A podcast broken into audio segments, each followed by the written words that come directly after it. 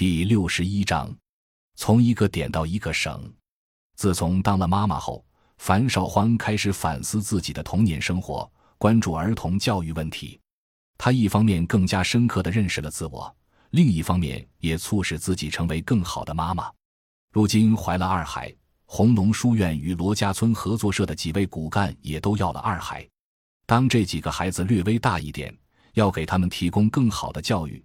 也就是我们自己办乡村幼儿私塾，让孩子读《道德经》《弟子规》《三字经》等在古今圣贤的经典中长大，让孩子们在田地里、大山里玩耍，在天地自然中长大。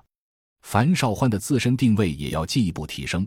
作为红农书院的理事长，之前主抓红农书院的在地事宜，如今他是河南爱故乡的负责人之一。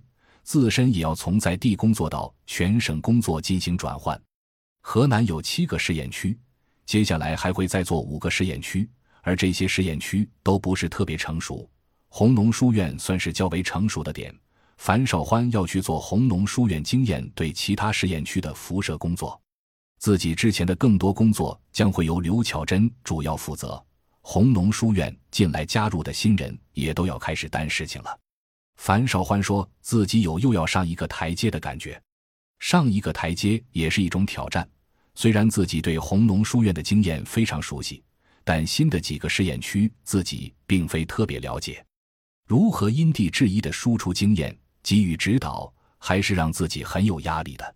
但是并不害怕，自己不是一个人在奋斗。河南爱故乡团队成员能够彼此配合、相互支持，带来的都是希望与力量。